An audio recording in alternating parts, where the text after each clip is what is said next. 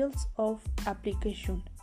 The purpose of positive psychology has bound to contribute to the study of the condition and process related to the optimal development of individuals, groups, and institutions. Gabriel E. Hines its contribu contribution have and its impact on different fields of intervention is psychology, psychology mainly in the clinical health and the educational areas in will and threaten points in observed.